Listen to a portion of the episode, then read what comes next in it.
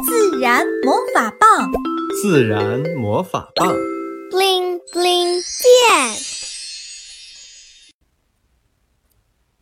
黑猩猩的朋友，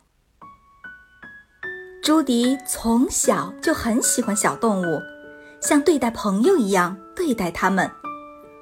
朱迪第一次见到黑猩猩是七岁那年，爸爸妈妈带他去动物园，他高兴极了，在动物园里跑来跑去，爸爸妈妈都追不上他。正跑着，他看见前方有一团毛茸茸的东西在抖动，那是什么？他好奇地放慢了脚步，轻轻走过去。这个大毛团儿显得很安静。深深地吸引了朱迪。朱迪走近一看，笼子的名牌上写着“黑猩猩”。他认识了这个大毛团儿。黑猩猩背对着朱迪坐着，朱迪明显感受到他的身体在抽搐。怎么了？朱迪关心地问。“你很伤心吗？”朱迪说。黑猩猩好像能听懂朱迪是在跟他说话，转过身来看着他。就是这一眼，让朱迪终身难忘。黑猩猩的眼里竟然含着泪水。朱迪来动物园的兴奋劲儿全消失了，在那一刻，他感受到了眼前这只黑猩猩的悲伤。他再仔细看看这个冰冷的笼子，这不是黑猩猩的家，这里没有高高的大树让黑猩猩跳跃，也没有随手可以摘到的甜美果子，更没有朋友嬉戏打闹。朱迪也难过起来，他对着黑猩猩说：“让我做你的朋友吧。”神奇的事情发生了。黑猩猩把指头穿过笼子的缝隙，朱迪也把指头伸进去，轻轻碰了一下，他们好像做了一个约定。从那天起，朱迪再也没有去过动物园。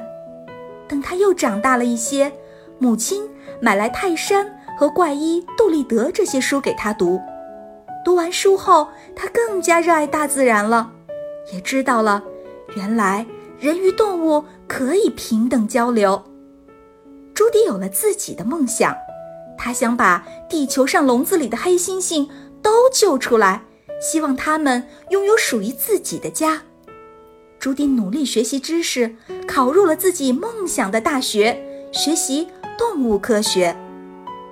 后来，他成为了一名黑猩猩科学家。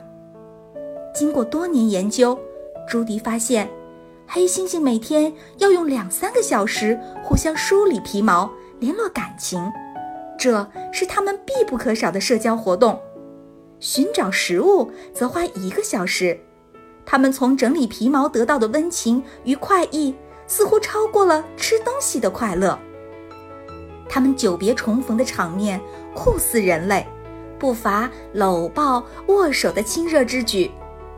朱迪的研究让他实现了儿时的梦想，成了黑猩猩最好的人类朋友，堪称世界级的模范科学研究员。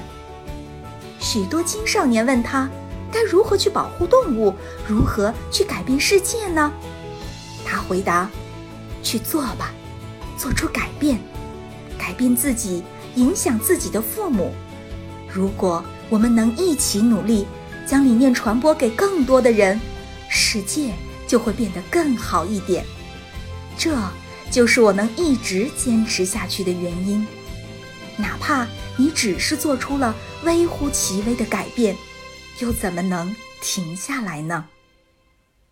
小朋友们，朱迪的梦想是将地球上笼子里的黑猩猩都解救出来。